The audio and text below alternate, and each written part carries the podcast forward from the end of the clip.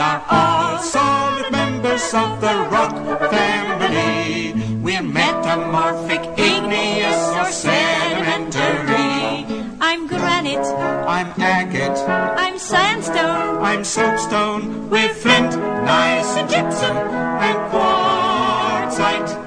I'm limestone, I'm pumice, and I am mica schist.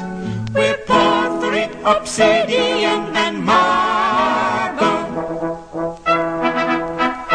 We are all different branches of the same family tree, but we're all solid members of the rock family. Hey, don't forget us. I'm quartz.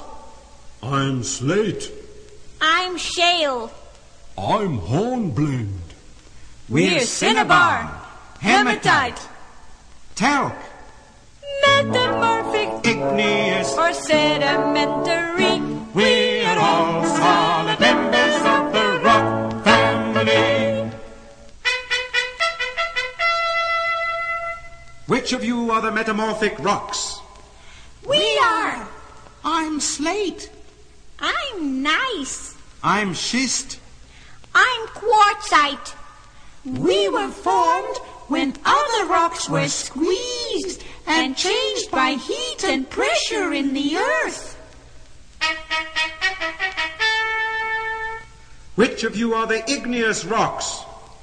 We are. I'm granite. I'm basalt. We're two of the igneous rocks. We were formed when molten rock solidified.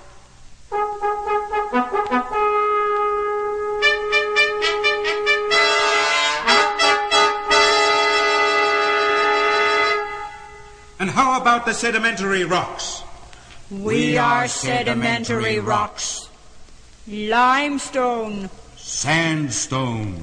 shale, We were formed when rocks were broken down by weathering and deposited in layers in the rivers, lakes, and oceans.